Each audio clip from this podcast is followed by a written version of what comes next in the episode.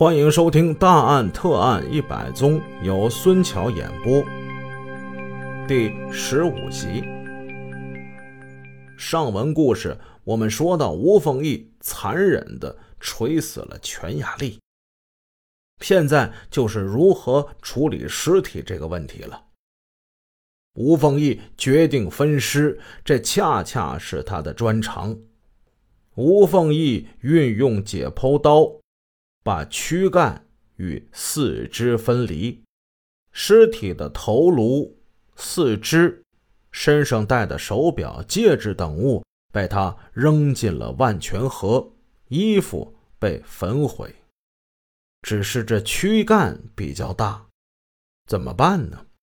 吴凤义给这尸体做了防腐处理，拿这福尔马林泡了好几天，都给泡透了。为什么前文说这尸体被发现的时候一点味儿都没有呢？正是这个原因。他把尸体放入了一只柳条包内，为了防止串动，他还在包内填充了大量的棉花。他把这只柳条包带去了沈阳南站，买了一张去铁岭的火车票。他留了个假名字，办了托运。尸体上了火车之后，他却没上火车。就这样，尸体就被发到铁岭去了，并发生了我们故事最开始的那一幕。从此以后，全雅丽在这个世界上。就彻底的消失了，吴凤义终于摆脱他了。但是，林玲与他的争吵却依旧没有停止。全雅丽之前老来沈阳家中找他，近一段时间全雅丽不来了，林玲更起了疑心了。这俩人是不是跑到外边去好去了？林玲歇斯底里的跟吴凤义喊闹，近一段时间，林玲已经提了几次的离婚了。有一次吵到激烈之处，吴凤义再也憋不住了。咱们结婚这些年，你就没有相信过我？我我什么时候爱过那个全雅丽呀？你非逼我是不是？好，我就给你看看。吴凤义拿出一只旧皮包，从包里掏出一件衣服。这件衣服上满是血污。林玲看的吓得六神无主。吴凤仪把这件衣服拿出来了，这件衣服就是他宰全雅丽的时候穿的那件衣服。你看看吧。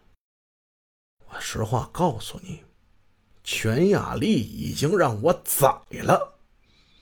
从此以后，我们的婚姻再不会有他的纠缠。亲爱的，以后咱们就好好的过日子吧。林玲吓得六神无主，痛哭起来。吴凤义，吴凤义呀，你算是把咱们娘俩给坑苦了。林玲恨呐，恨自己的哥哥，怎么把自己嫁给吴凤义这个人呢？这些年，他算是把吴凤义给看透了，伪君子、小人。现在呢，吴凤义把他杀了，这是个杀人犯呐！我孩子的父亲，居然是个杀人犯，是个杀人犯！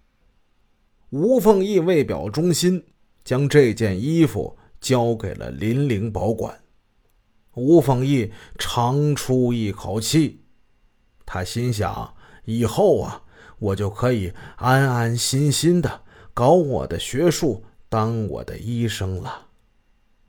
然而，吴凤义他想错了。杀死全雅丽之后，他不仅没有得到解脱，反而在精神上。遭受了恐惧和不安的折磨。打那天开始，吴凤义天天做噩梦，一到晚上，眼睛一闭上，全雅丽那一张脸，又像笑又像怒的就出现在他的梦中，经常醒来吓得那就是一身冷汗。本来他是个医生，一心想在事业上有所建树、功名成就，而现在呢，他却成了一个杀人凶手。再往后没多久，辽沈战役打响，国民党败退，解放军进驻了沈阳城，全民欢呼，敲锣打鼓，人们都在高兴的时候，吴凤义却担心起来。要是有人旧事重提，再找全雅丽可怎么办呢？吴凤义散布谣言，说这全雅丽爱上了一个国民党军官。跟着这军官往台湾跑了。为了圆他自己这谎，他还把这些内容写入了自传材料。吴凤义编造的这些谎话，居然还骗过了一些善良的人，连全雅丽的老母亲都信以为真。有人提出，孩子是不是被吴凤义那个王八蛋给害了？怎么就一点音信都没有呢？那善良的老母亲还说：“怎么可能呢？一个大夫能杀人？不能。小丽来过信，小丽说她跟那吴大夫可好了。我闺女呀，这肯定是去了南方了。善良的老太太哪知道，她这辈子也见不到她女儿了。建国之后。”吴凤义还是取得了一些医学上的成就，但是他心里总是有一些不安，他隐隐约约的就觉得这个事儿吧，哎，好像没完。会不会有这么一天，就冲进来一群警察，把自己反检二毙给押出去呢？与此同时，吴凤义的家庭在。短暂的宁静之后，又迎来了一次又一次的争吵。林玲此时变得更加的歇斯底里。他们的争吵非但没有减少，反而愈演愈烈。有一次，在争吵过程之中，林玲竟以要告发他为要挟，吓得吴凤义低三下四的跪地求饶。